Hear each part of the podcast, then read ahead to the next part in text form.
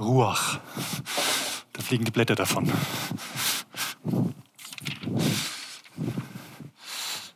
Ich mag dieses Bild in diesem Clip vom Geist Gottes, wie dieser ja, durch die Reihen geht und wie dann es grünt, es belebt wird, da wo Gottes Geist hinfängt, etwas Neues entsteht, etwas wiederhergestellt wird, dass das Leben aufblüht.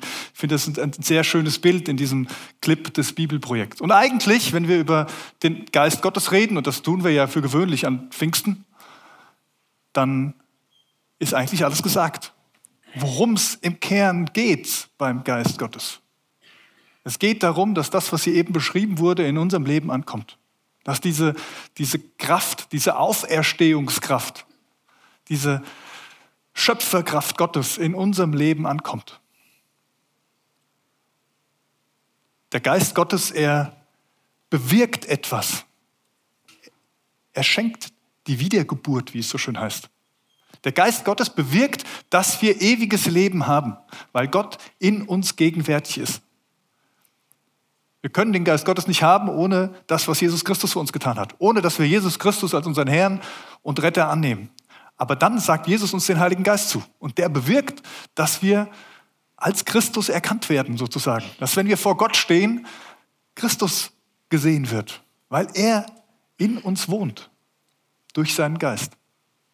Der Geist bewirkt auch die Früchte des Geistes, wie es so schön heißt. So schreibt es zumindest Paulus in Galater 5.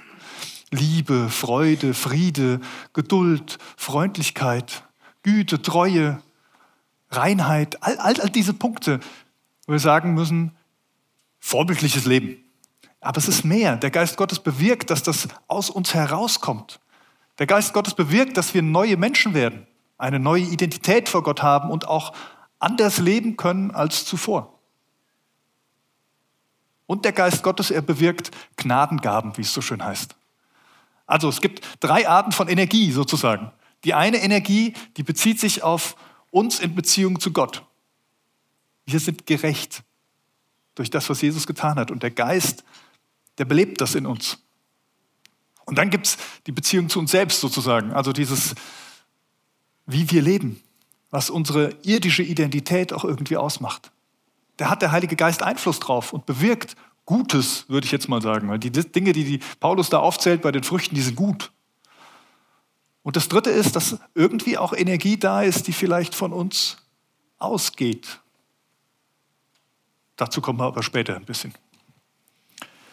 Pfingsten, was ist eigentlich an Pfingsten passiert? Ein paar Verse. Schließlich kam das Pfingstfest, so heißt es in der Apostelgeschichte 2. Auch an diesem Tag waren sie alle, damit sind die Jünger gemeint, also die Nachfolger Jesu, wahrscheinlich waren es nicht nur die zwölf, sondern auch noch ein paar mehr, wieder am Ort, wieder am selben Ort versammelt. Plötzlich setzte vom Himmel her ein Rauschen ein, wie von einem gewaltigen Sturm. Das ganze Haus, in dem sie sich befanden, war von diesem Brausen erfüllt. Gleichzeitig sahen sie so etwas wie Flammenzungen, die sich verteilten und sich auf jeden einzelnen von ihnen niederließen. Alle wurden mit dem Heiligen Geist erfüllt und sie begannen in fremden Sprachen zu reden. Jeder sprach so, wie der Geist es ihm eingab. Pfingsten ist das Kommen des Heiligen Geistes auf die Gläubigen. Wir haben es eben im Clip gesehen, es gab schon vorher, auch im Alten Testament, Menschen, die vom Heiligen Geist beseelt waren, möchte ich es mal nennen, die Gott ausgestattet hatte mit seinem Geist, damit sie etwas tun. Und jetzt ist es aber eher alle, die Jesus als ihren Herrn annehmen, die bekommen jetzt nach und nach diesen Heiligen Geist. Und hier in einer ganz besonderen Art und Weise. Die gehen dann raus, die reden in diesen unterschiedlichen Sprachen. Und ich glaube, die wussten nicht, welche Sprachen sie reden. Aber die Leute, die auf der Straße waren, die haben es verstanden. Da waren viele Migranten, möchte man sagen, oder Menschen, die aus anderen Ländern kamen, um eben auch an diesem jüdischen Fest teilzuhaben. Das Pfingstfest gab es nämlich damals auch schon. Und sie verstanden auf einmal die Botschaft, die sie erzählten. Jetzt kann man überlegen, was, was ist denn da passiert eigentlich? Haben die jetzt andere Sprachen gesprochen? Also haben die jetzt Englisch, Syrisch und was auch immer alles gesprochen? Oder, oder haben die vielleicht irgendwas gesprochen? Und es kam noch ein Wunder dazu, nämlich das Hörwunder, dass die anderen Leute das gehört haben. Dass die anderen das verstanden haben, was sie da sagen. Ich weiß es nicht so genau. Auf jeden Fall haben sie es verstanden. Und es gibt Verwirrung. Also das, was da passiert, löst aus, dass manche sagen, was ist denn mit denen los? Die werden doch nicht morgens schon einen gehoben haben. Die reden ja so, die sind doch völlig, völlig zu. Das kann man doch nicht machen. Aber die, die es verstehen, die, die die Botschaft hören und hören, was da verkündet wird, die werden aufmerksam. Und dann kommt Petrus und geht hin und erhält eine Predigt und erklärt, erklärt, was da gerade passiert. Und dann heißt es, es sind 3000 Menschen, die ihr Leben Jesus geben, die von jetzt an zu dieser neuen Gemeinde dazugehören, die diese Wiedergeburt in Christus für sich annehmen. Gott ist Geist, ist an Pfingsten im Zentrum, er ist unterwegs. Ich möchte heute mit euch, heute Morgen, keine klassische Pfingstpredigt halten, sondern ich möchte mit euch über etwas nachdenken. Ich habe es mal Phänomene des Heiligen Geistes genannt. Warum möchte ich das tun? Ich möchte es tun, weil die Phänomene des Heiligen Geistes nicht das Wichtigste sind. Weil die Phänomene, die Auswirkungen, die der Geist hat, an mancher Stelle nicht der Kern sind. Nicht das, um was es eigentlich geht.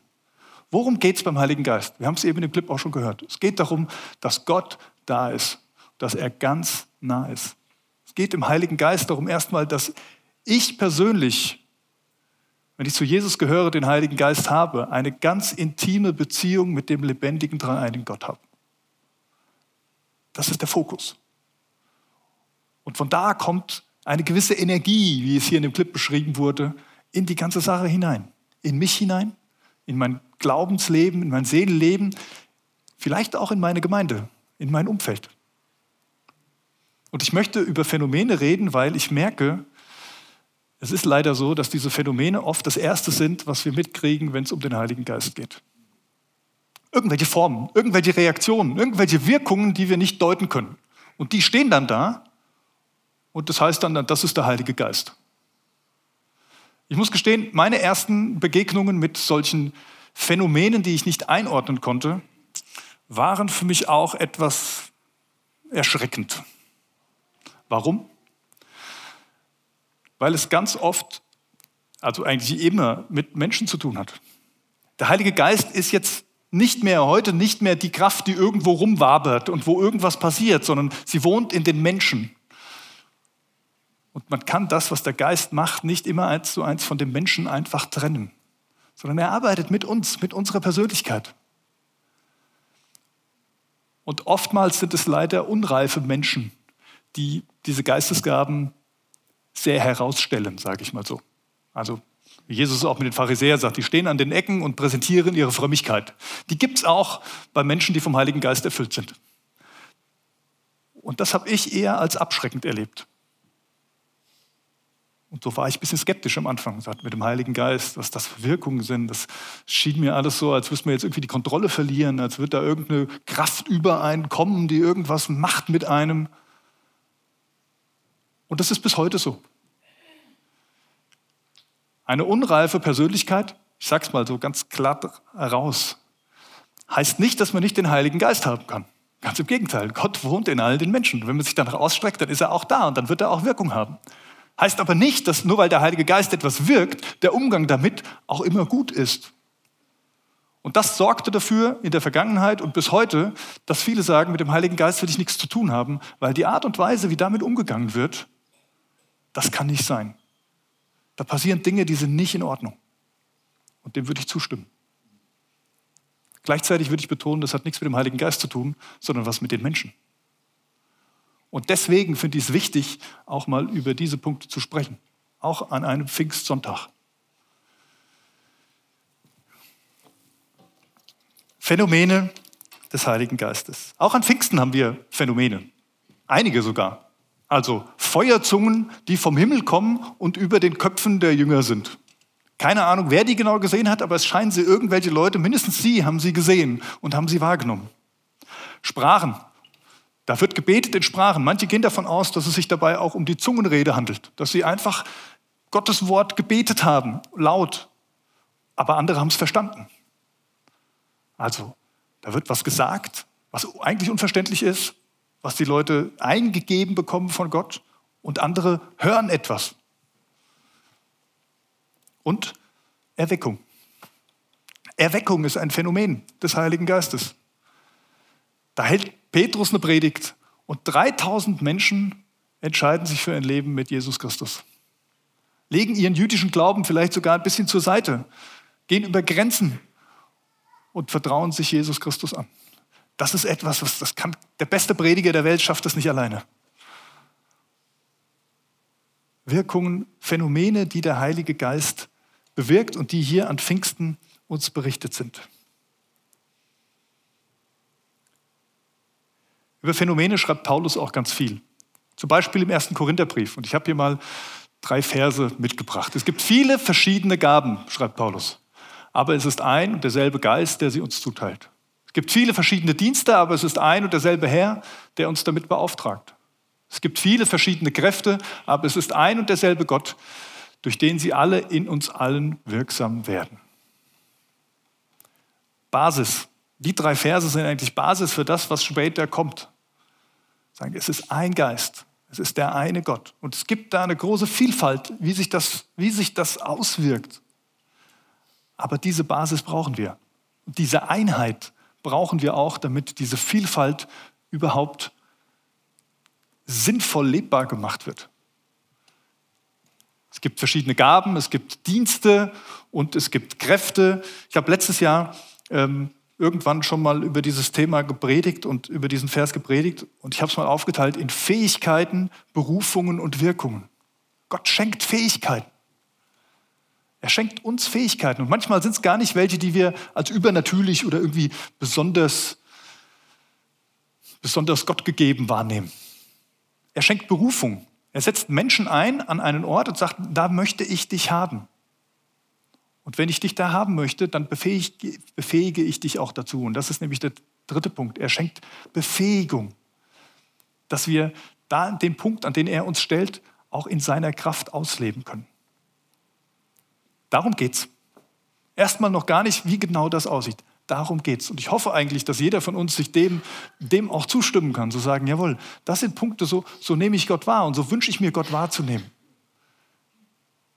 Dass er beruft, dass er ein, ein Ziel hat, dass er eine Mission verfolgt in dieser Welt und dass er uns teilhaben lässt an dieser Mission und uns entsprechend Dinge zur Verfügung stellt. Jetzt geht es aber weiter und jetzt geht es um die sogenannten Gnadengaben. Und auch da lesen wir mal ein bisschen die nächsten Verse. Bei jedem zeigt sich das Wirken des Geistes auf eine andere Weise. Aber immer geht es um den Nutzen der ganzen Gemeinde. Punkt. Über den Vers könnten wir auch mal länger sprechen. Finde ich auch sehr gut. Dem einen wird durch den Geist die Fähigkeit geschenkt, Einsichten in Gottes Weisheit weiterzugeben. Der andere erkennt und sagt mit Hilfe desselben Geistes, was in einer bestimmten Situation zu tun ist. Einem Dritten wird ebenfalls durch denselben Geist ein besonderes Maß an Glauben ge gegeben und wieder ein anderer bekommt durch diesen einen Geist die Gabe, Kranke zu heilen. Einer wird dazu befähigt, Wunder zu tun, ein anderer prophetische Aussagen zu machen, wieder ein anderer zu beurteilen, ob etwas vom Geist Gottes gewirkt ist oder nicht. Einer wird befähigt, in Sprachen zu reden, die von Gott eingegeben sind, und ein anderer das Gesagte in verständlichen Worten wiederzugeben. Das ist so eine Liste, wie man sie an mancher Stelle in den Paulusbriefen findet, wo Paulus Gnadengaben aufzählt. Also Dinge, zu dir der Geist Gottes die Gläubigen befähigt. Jetzt gibt es manche Leute, die machen Listen draus sagen, es gibt vier verschiedene Listen und das müssen wir jetzt irgendwie harmonisieren und die zusammenbringen. Ich bin davon überzeugt, dass es bei diesen Abschnitten in der Bibel von Paulus, ob das jetzt hier im Korintherbrief ist, im Epheserbrief oder im Römerbrief, wo Paulus immer so Sachen schreibt, dass es ihm nicht darum geht zu sagen, es gibt diese neun Dinge, die der Geist bewirkt. Und das war's dann. Und ihr müsst jetzt rausfinden, welche, weil jeder hat ja eine, welche, also welche ihr davon habt. Ich bin ziemlich davon überzeugt, dass es Paulus darum definitiv nicht ging.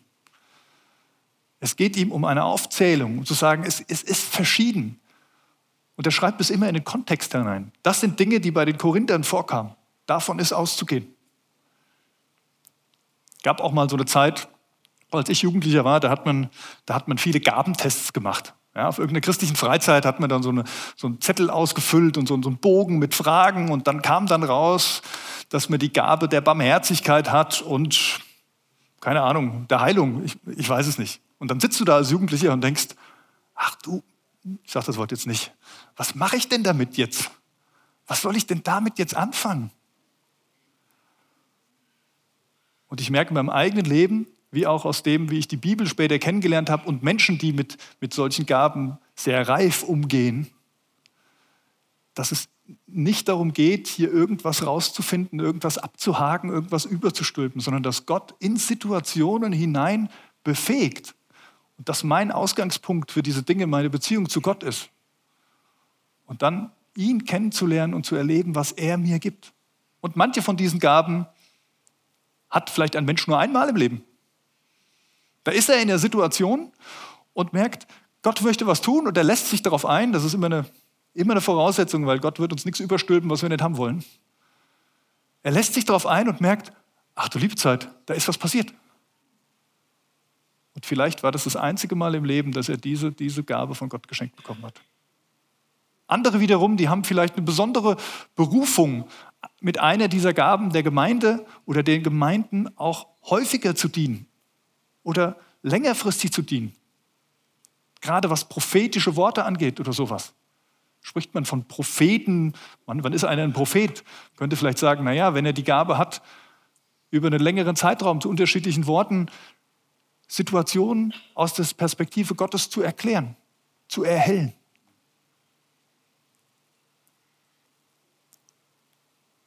Ich bin davon überzeugt, dass Gott hier unter uns sehr viele Gaben schenken möchte und auch schon geschenkt hat. Es ist nicht so, dass diese Dinge, die wir hier gelesen haben, in unserer Gemeinde nicht vorkämen. Die kommen bei uns vor. Und die sind auch alle da. Und ich weiß, es gibt einige Leute hier, die leben sehr reif mit diesen Dingen. Und es gibt auch manche Punkte, wo wir sagen, die kommen bewusst bei uns noch nicht, noch nicht oder gar nicht im Gottesdienst vor. Weil wir das Gefühl haben, sie gehören nicht unbedingt hier auf die Bühne. Es geht nicht darum, da was herauszustellen, sondern es geht darum, die Beziehung mit Gott zu suchen.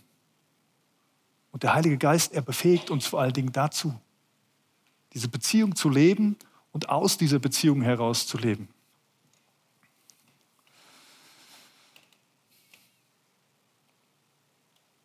Paulus er schreibt in diesem Kontext hier von Römer 12, äh, von 1. Korinther 12, er schreibt von Manifestationen des Geistes. Also der Geist Gottes, er zeigt Wirkung, er manifestiert sich, er wird sichtbar in irgendeiner Form. Und er schreibt, das sind verschiedene Arten, auf die der Geist sich zeigt, wenn die Gemeinde versammelt ist. Es sind verschiedene Arten, durch die der Geist sich zeigt, wenn die Gemeinde versammelt ist. Also auch so ein, ein, ein Ding, was wir merken, wie Paulus hier schreibt, ist, dass diese Wirkung des Heiligen Geistes ganz viel mit Gemeinschaft zu tun hat, ganz viel mit Gemeinde zu tun hat. Das, sind keine, das ist keine Einzelkämpferausbildung. Ja, zu sagen, okay, jetzt der Geist Gottes ist so, dass ich alles alleine hinkriege, sondern es ist für Gemeinschaft erschaffen. Und so erlebe ich das auch mit manchen Leuten im Kontakt, die gewisse Gaben haben. Aber ob die von Gott kommt, diese Gabe oder ob dieser Eindruck, der manchmal da ist, von Gott kommt. Das erschließt sich meistens erst in dem Kontext mit anderen, in einer Gemeinschaft. Da ergänzen sich auf einmal diese, diese Gaben und es entsteht ein großes Bild draus und du merkst, wow, das habe ich mir jetzt nicht eingebildet, sondern da, da ist Gott wirklich am Werk. Wir haben es eben mit dem ersten Satz gelesen. Diese Gnadengaben, diese Charismen, ja, daher kommt der Begriff charismatisch auch, weil Paulus hier von Charismen schreibt, von Gnadengaben. Sie sind dafür da, der Gemeinde zu dienen. Sie werden in der Gemeinde geschenkt sozusagen. Für das, was die Gemeinde braucht. Jetzt könnte man sich fragen, warum erleben wir keine Wunderheilungen? Zum Beispiel. Ist doch da beschrieben. Brauchen wir das hier nicht? Und jetzt greift, glaube ich, auch dieser Punkt, an dem, an dem ich eben war, zu sagen, Gott wird uns nichts überstülpen. Und wir brauchen auch etwas. Da kommen wir gleich hin. Ein Theologe, den ich sehr schätze, ein sehr guter Exeget, auch schon ein paar Semester älter, äh, Professor in Kanada an einer Universität. Ähm, er kennt den, ne, jetzt mal pfingstlerischen Sektor von Gemeinde sehr gut, ist aber unheimlich guter Bibellehrer. Gordon D. Fee heißt dieser Mann. Und er sagt, er erkennt in diesen ganzen Listen, erkennt er drei verschiedene Kategorien von Charismen, also von Gnadengaben, die Gott zuteilt. Zum einen sind es Dienstgaben, zum anderen sind es Wundergaben Und als drittes ist es die inspirierte Rede. Das sind natürlich Oberbegriffe, weil es eben nicht darum geht, es in Listen zu fassen und zu sagen, genau so sieht das aus. Was meint er mit Dienstgaben? Dienstgaben, da meint er Hilfeleistungen. Also Gott schenkt auch seine Gnadengaben, dass wir Hilfeleistungen geben können, dass wir trösten können, dass wir helfen können, dass wir einfach für andere da sein können, dass wir vielleicht Liebe haben in uns drin, in einem Maß für einen anderen Menschen, die wir von uns alleine nie, nie gehabt hätten. Eine weitere Dienstgabe ist zum Beispiel eine Leitungsgabe. Gott schenkt es, dass Menschen die Gabe haben zu leiten und segnet sie in besonderem Maß. Und dieser Gordon Fee, er sagt, das sind auch Charismen, auch wenn sie nicht als das sichtbar werden, wenn sie eher im Hintergrund stattfinden oder nicht als besondere übernatürliche Fähigkeiten wahrgenommen werden. Und dann gibt es Wundergaben. Was zählt dazu? Glaube. Glaube ist eine Wundergabe. Denn dass wir glauben können, also jeder von uns an Christus glauben kann, ist ein Wunder. Es ist ein Wunder. Von unserem menschlichen Verstand her können wir das nicht. Und dann wird da beschrieben, dass es manche, manche Menschen gibt, die in besonderem Maße Glauben haben. Einen besonders tiefen, starken Glauben. Ein Glaube, der Berge versetzt. Die nicht zweifeln, die immer, immer voller Hoffnung sind. Ich, das drückt sich, glaube ich, ganz unterschiedlich aus. Aber das wird als eine Wundergabe beschrieben. Des Weiteren gibt es Heilungsgaben. Und das bezieht sich nach dem Herrn Vieh darauf, dass es um physische Heilung geht. Sagt, dass die Seele gesund wird.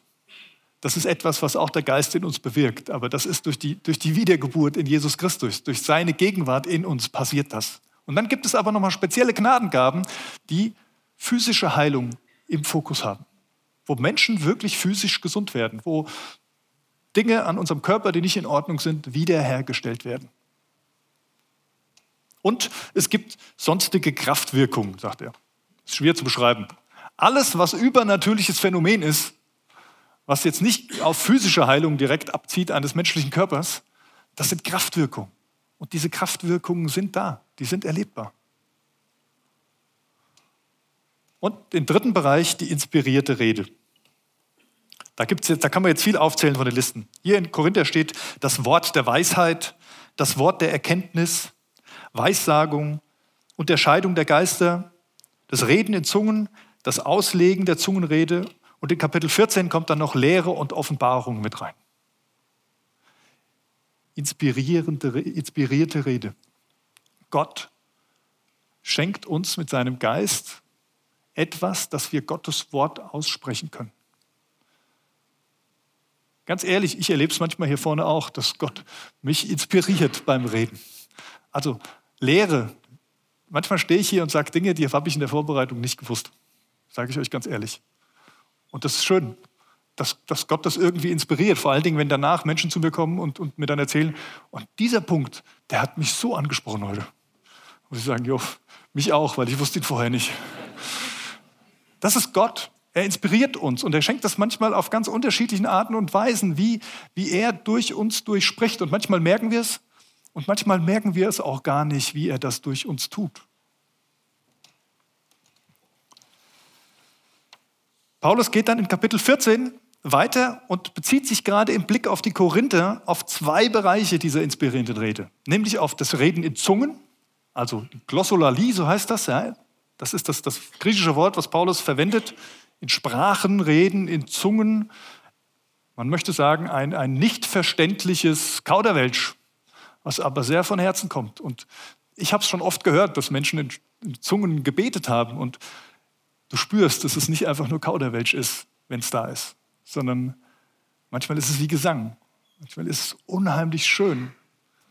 Wer, wer, wer die Filme Herr der Ringe kennt und mal die Elben da reden hört, der kann so ein bisschen eine Ahnung davon haben, was, was das bedeutet, wenn ihr es selber noch nicht gehört habt. Und auch wenn es da ganz viele Unterschiede gibt in der Art und Weise, wie sich so eine Sprachenrede anhören kann.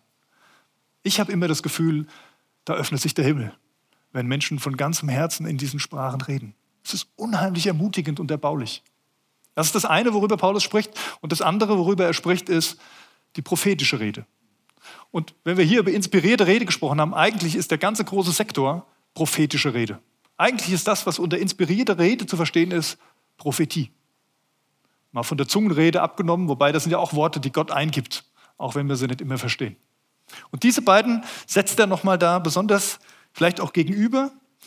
Und zu den Zungen sagt Paulus, es ist ein von Gott eingegebenes Reden.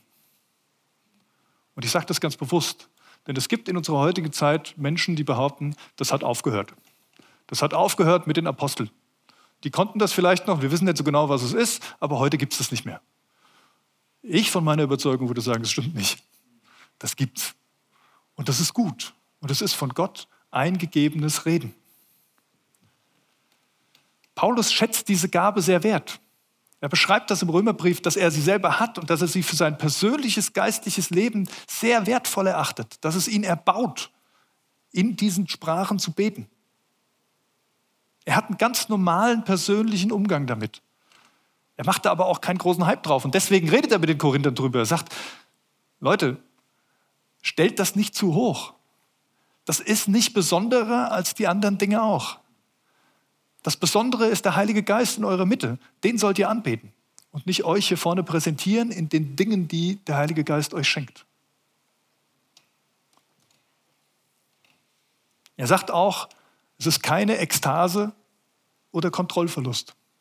Also das Beten in Sprachen ist nichts, wo ich in Trance bin und Gott mit mir irgendwas macht, sondern du hast die Kontrolle. Und deswegen sagt er den Korinthern auch Regeln. Er sagt, hier, du kannst das zurückhalten. Wenn du da niemand da ist, der das jetzt kennt, nicht alle durcheinander hier jetzt auf einmal irgendwie rumreden.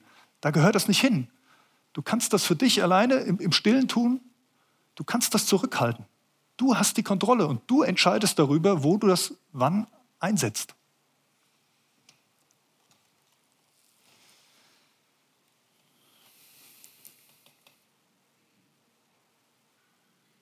Grundsätzlich, sagt Paulus, ist die Zungenrede nicht vorhersehbar oder nicht vorhersagbar, was da genau kommt. Sie ist nicht verstehbar. Du kannst es nicht verstehen, was da kommt. Es sei denn, jemand ist da, der es auslegen kann. Bei der Auslegung geht es auch nicht um Wort für Wort wiedergeben, wie ich übersetze meinen englischen Text ins Deutsche, sondern es geht darum, inhaltlich nachzuvollziehen, was da drin ist. Zu sagen, ich hab's, und das ist jetzt wieder prophetisch, ich habe es irgendwie verstanden die Person sagt das und das oder möchte das und das sagen. Und das Reden oder Beten in Zungen ist immer an Gott gerichtet. Es ist immer eine persönliche Beziehung von mir zu Gott. Und wenn ich in diesen Sprachen bete, dann geht es nur um Gott und mich. Geht es nicht darum, dass irgendjemand das hört, dass irgendjemand das mitkriegen muss. Das darf jemand mitkriegen. Das ist nicht schlimm. Aber ich spreche nicht in diesen Sprachen zu meinem Nächsten sondern ich spreche und bete an dieser Stelle immer nur zu Gott. Das nun mal so ganz kurz über die Zungen, was Paulus dazu sagt. Und er sagt eben was auch zu Prophetie, zu Weissagung. Und den Punkt möchte ich jetzt noch mal ganz kurz angucken, weil ich merke, an diesen Stellen gibt es auch unter uns hier in der Gemeinde ein gewisses Spannung. Was ist das? Wie gehen wir damit um? Ist das überhaupt gut? Kann man das? Und deswegen hier nochmal ein paar Punkte. Prophetie. Auch aus der Bibel, ich habe die Bibelstellen mal dazu geschrieben, was Paulus dazu sagt. Prophetie ist eine Gabe des Heiligen Geistes, heute wie damals und auch in Zukunft. 1. Korinther 13 heißt, sie wird erst aufhören, wenn Jesus Christus wiederkommt. Einfach mal so als Statement festzuhalten. Das gibt's heute noch. Alle Christen hören die Stimme Jesu. Das steht in Johannes 10 und sollen nach der Gabe der Prophetie streben. Das sagt Paulus auch ganz deutlich. Alle Christen sollen danach streben. Das ist was Gutes. Drittens, Prophetie dient zur Erbauung der Gemeinde. Auch ganz wichtig. Es ist was Erbauliches. Prophetie ist nicht das, wo ich sage, Gott hat mir gesagt und jetzt sage ich dir, was ich dir schon immer mal sagen wollte. Definitiv nicht. Gehört da nicht hin. Die Gabe der Prophetie soll nicht verachtet werden, schreibt er an die Thessalonicher. Und jedes prophetische Wort muss geprüft werden. Auch das ist wichtig. Warum? Weil es, wie ich vorhin sagte, von uns Menschen nicht immer zu trennen ist. Wenn jemand dir einen Eindruck oder Eindrücke weitergibt, dann ist es höchstwahrscheinlich, dass nicht alles von dem, was da weitergegeben wird, von Gott kommt. Sondern da ist immer auch Persönliches drin. Deswegen ist es nicht falsch. Aber man muss es prüfen. Und prüfen heißt, mit anderen Menschen zu teilen und fragen, an die Bibel reinzugucken. Was sagt die Bibel da, da, dazu? Am besten berufene Menschen zu haben, die den Auftrag haben, solche Worte zu prüfen. Aber es muss geprüft werden. Und das bedeutet auch, und das sage ich an dieser Stelle mal, wenn jemand zu dir kommt und dir einen prophetischen Eindruck weitergeben möchte, hast du immer das Recht zu sagen, das möchte ich jetzt nicht. Und damit sagst du Gott nicht, Gott, ich lehne dich ab, sondern es kommt eine Person zu dir. Und du hast immer das Recht zu sagen, das ist jetzt für mich nicht der Rahmen. Das, das ist für mich nicht die Art und Weise, wie ich jetzt kommunizieren kann. Und das, was du da vielleicht mit reinlegst, das kann ich gerade nicht. Also Vielleicht irgendwann anders, vielleicht komme ich nochmal auf dich zu, aber jetzt, jetzt, jetzt gerade nicht.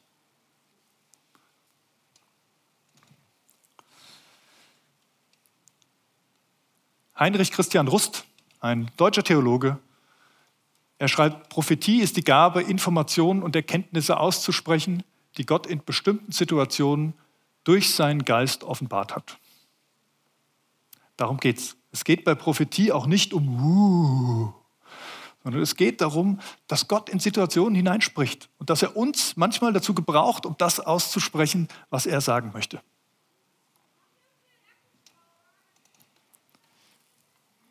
Geht dabei auch nicht in erster Linie darum, die Zukunft vorauszusagen. Also das ist ja in unserer Welt, denkt man so, Weissagungen, da geht es um so eine Kugel und dann sagt man voraus, was irgendwann sein wird. In erster Linie geht es bei Prophetie nicht darum, sondern es geht um die Jetzt-Situation. Es geht darum, was Gott jetzt zu dieser Situation sagen möchte und nicht irgendwie nach vorne zu gucken und danach irgendwie was zu machen. Wir sollen im Vertrauen auf Gott leben. Punkt. Das ist alles gesagt. Wir brauchen gar nichts weiter für die Zukunft. Und diese Prophetie geschieht auf vielfältige Weise. Gott redet auf vielfältige Weise. Durch Gedanken, durch innere, inneres Wissen, ja, eine Gewissheit innen drin. Manchmal auch durch, durch ein Gefühl. Ich habe das schon erlebt, dass du im Gebet irgendwo warst und auf einmal denkst, oh, ich habe so Bauchschmerzen, wo kommt denn das her? Und dann im Gespräch oder im Reden drüber stellst du fest, es geht genau um diese Punkte bei dem Gegenüber, für das ich gerade bete. Das, was ich spüre, ist gar nicht mein Schmerz, sondern den hat Gott mir jetzt geschenkt, damit ich an die richtigen Punkte komme im Gebet. Auch das passiert. Manchmal redet Gott auch durch Bibeltexte. Bibeltexte, die einfach da sind, wo das Wort Gottes einfach zitiert wird. Er redet durch Träume. Er redet durch Bilder, die von dem inneren Auge erscheinen. Manchmal auch durch das Sehen und Hören von Buchstaben oder, oder, oder einzelnen Worten, die einfach nur dastehen. Und ganz oft ist es so, dass jemand, der so einen Eindruck, so heißt das in diesem Termini, ich finde, manchmal gibt es schönere Worte, als über Eindrücke zu reden, weil es so, so belegt ist, aber oft ist es so, dass die Person, die so einen Eindruck hat, das gar nicht deuten kann. Meistens zumindest. Ich habe diesen Eindruck. Und jetzt brauche ich wieder die anderen. Jetzt brauche ich das Prüfen, jetzt brauche ich das Miteinander, um auch sagen zu können, was will Gott uns denn jetzt mit diesem Eindruck sagen? Ich bin immer vorsichtig, wenn jemand zu mir kommt und sagt, ich habe den Eindruck, ich habe da was und das heißt. Sag ich, ja, du darfst das sagen, für dich heißt das das. Das ist okay, das nehme ich mit. Ob das für mich das auch heißt, das wird sich zeigen. Da muss ich drüber beten. Da kann ich als Träger des Heiligen Geistes doch auch mit meinem Gott reden und sagen, heißt das das für mich? Willst du mir das wirklich sagen?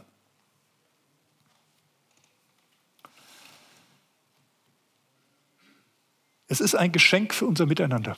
Die Gaben des Geistes sind ein Geschenk für unser Miteinander als Gemeinde. Die Prophetie ist ein Geschenk für unser Miteinander als Gemeinde. Und das Schlimmste, was damit passieren kann, ist, dass Gemeinde sich spaltet aufgrund des Lebens oder des Auslebens dieser Gnadengaben. Einheit der Gemeinde ist ein ganz wichtiger Punkt. Und ja, man kann diskutieren über manches und das ist auch gut so. Das sollen wir auch. Was heißt das für uns? Ich habe noch mal eine Folie gemacht für unseren Umgang mit diesen Sachen. Ganz besonders für den Umgang mit Prophetie. Und ich glaube, wir brauchen Aufklärung. Ein Ansatz, weshalb ich heute über diese Sachen spreche. Ich glaube, wir brauchen das Miteinander darüber reden, über diese Punkte. Wir brauchen die biblische Lehre dazu. Wir müssen gucken, was sagt die Bibel zu diesen Sachen. Und wir brauchen aber auch persönliche Erfahrung. Wir müssen offen mit den Menschen ins Gespräch gehen, die damit Erfahrung gemacht haben. Und wir dürfen auch offen äußern und, und, und im Gespräch vielleicht sagen, damit kann ich überhaupt nichts anfangen. Das ist überhaupt nicht meine Sprache. Was mache ich denn damit jetzt? Lasst uns miteinander reden. Lasst uns miteinander fragen und ringen über diese Phänomene. Und wir brauchen Rahmen. Wir brauchen Formen. Nicht, weil die allgemeine Gültigkeit hätten, sondern für unser Miteinander. Und diese Gaben sind fürs Miteinander. Brauchen wir Rahmen. Wir brauchen auch Grenzen für unser Miteinander. Wir müssen hier für uns als Stadtmission Butzbach überlegen, was von diesen Dingen darf zum Beispiel im Gottesdienst oder wollen wir im Gottesdienst haben und was braucht einen anderen Rahmen. Das heißt nicht, dass wir die Dinge ablehnen. Ich glaube, zu den Formen braucht, heißt, bedeutet auch, dass es Menschen gibt, die zum Beispiel von der Gemeinde eingesetzt sind in einen solchen Dienst. Also die Personen, die hier vorne im Gebets- und Segnungsteam zum Beispiel sind, die sind von der Gemeindeleitung für diesen Dienst eingesetzt. Da gibt es ein großes Vertrauen. Es ist wichtig, dass die das sind. Ja, ich glaube, ihr habt alles verstanden, was ich damit meine. Wir brauchen Leitung. Wir brauchen das Einsetzen auch von diesen Personen zum Beispiel. Wir brauchen das Prüfen. Leitung hat die Aufgabe, Eindrücke zu prüfen.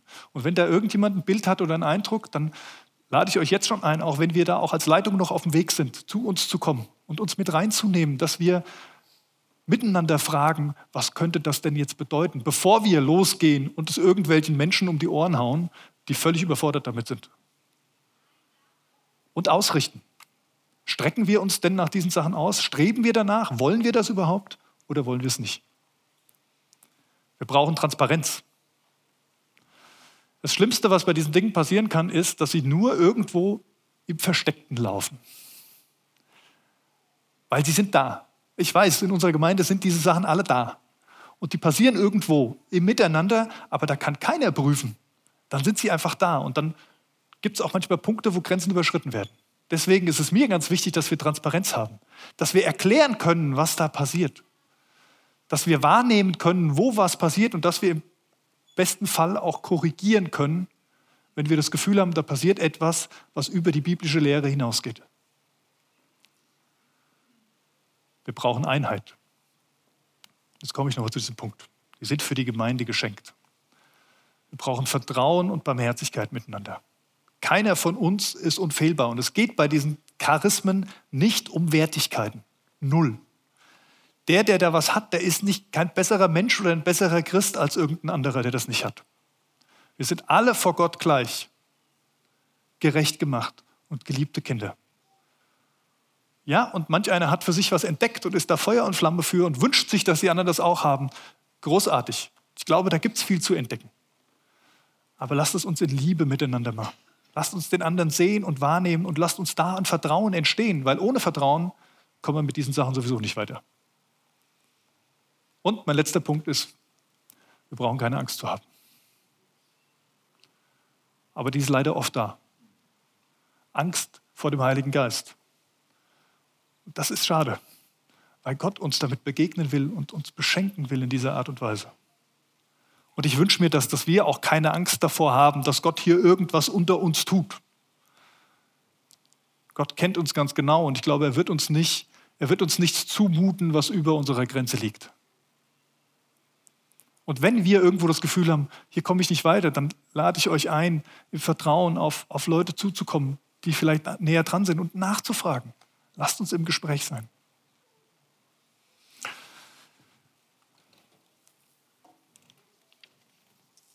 Meine Zeit ist längst rum. Ich bin gestern Abend hier durch den Raum gelaufen. Und das mache ich häufig so, samstags, wenn ich, ähm, wenn ich meine Predigt fertig habe und der Samstagabend neigt sich dem Ende, dass ich hier bin und, und gucke, was, was ist für morgen. Und ich bin hier gewesen und ich habe gebetet. Bin durch die Reihen gegangen und habe hab gebetet, dass, dass Gott da ist und, und euch begegnet. Auch durch, auch durch meine Worte. Und ähm, mir sind vier Punkte ganz wichtig geworden in diesem Gebet gestern Abend. Und erstaunlicherweise hatte das was mit diesen vier Sitzreihen zu tun. Ich weiß es nicht, das, das kann jetzt meine Empfindung sein. Das dürft ihr gerne prüfen. Ich weiß es nicht. Aber ich hatte vier, vier, vier Punkte für jeden Sitzblock sozusagen ein. Für den Sitzblock da auf der von mir aus linken Seite hatte ich ganz stark den Eindruck, oder das Gebet, dass ihr überwältigt werdet von dem Heiligen Geist. Also richtig überwältigt werdet von dem, wer der Heilige Geist ist und wie er in eurem Leben wirken will. Bei dem Block hier hatte ich das Gebet ganz stark auf dem Herzen, dass ihr erkennt, wie herrlich Gott ist. Die Herrlichkeit Gottes erkennt und sie euch zum Lobpreis führt. Das steht mir hier und hat so Bilder vor, vor Augen. Ne? Was mache ich denn damit? Und dann sehe ich hier diesen ganzen Block aufstehen und dort loben und ich denke, nein, kriegt das Bild wieder aus dem Kopf. Da, da, darum geht es nicht. Ich möchte euch das nur sagen, dass ich das im Gebet hatte. Dieser Block hier, mal gucken, dass ich nichts Falsches sage. Ah ja, diesen Block hier hatte ich ganz stark den Eindruck, dass Gott zu mir sagt, hier sind ganz neue Gaben, die zur Entfaltung kommen sollen. Er sagen würde, nimmt und lebt. Nimmt das an und entdeckt diese Gaben, die Gott schenkt. Und hier bei dem Block ganz rechts war es das große Thema Einheit. Versöhnung. Ich hatte diesen Punkt, dass ihr aufsteht für Versöhnung. Dass ihr Liebe gebt allen anderen und zu sagen, nee, das ist jetzt nicht, die einen haben das, die anderen haben das, sondern dass von euch aus was ausgeht. Ich glaube auch, dass Liebe Liebe für den Nächsten eine Geistesgabe ist. Ich habe euch das jetzt einfach gesagt, weil ich dachte, normalerweise müsste ich das jetzt alles erklären, aber ich habe jetzt lang genug geredet über diese Punkte. Ich lasse euch ein Stück weit alleine damit. Aber wir wollen jetzt Gott begegnen. Wir wollen in die Anbetung gehen. Ich lade euch ein, wenn ihr wollt, dazu aufzustehen. Ich lade euch ein, Gott zu loben. Ich lade euch auch ein, hier nach vorne zu kommen. Es sind zwei Personen aus dem Segnungsteam, die sind hier vorne und vielleicht auch noch mehr, wenn wir das Gefühl haben, es ist dran, da noch mehr Leute hinzustellen. Also wenn ihr den Eindruck habt, ich will, möchte für mich beten lassen, vielleicht auch ganz bewusst mit diesem Anliegen, ich möchte den Heiligen Geist in meinem Leben mehr haben. Ein berechtigtes Anliegen. Es gibt viele hier, die haben eine Sehnsucht danach, das zu erleben. Und ich lade euch ein, lasst für euch beten, denn alleine Alleine können wir es manchmal nicht. Ich kann diese Offenheit in mir nicht auslösen. Ich brauche manchmal Hilfe. Menschen, die beten, können wir das zusprechen. Heiliger Geist, ich danke dir für deine Gegenwart. Ich danke dir, dass du hier bist. Ich danke dir, dass du all das schenkst. Ich danke dir, dass es nicht darum geht, wer wir dann sind, wenn wir irgendwas haben oder irgendwas herauszustellen, sondern es geht um dich und die Begegnung und die Beziehung mit dir. Und ich wünsche mir danach, das mehr zu erleben, mehr aus dir heraus zu leben. Und wenn du mir etwas geben willst, wenn du mir etwas schenken willst, was mir das hilft, was mich befähigt dazu, das hinzukriegen, dann bitte ich dich darum. Aber ich bitte dich auch um, um Einheit hier in der Gemeinde, um Versöhnung, um Vertrauen. Ich bitte dich, dass transparent wird, wo, wo Dinge in eine falsche Richtung gehen. Dass du angebetet wirst durch deinen Geist in unserer Mitte. Amen.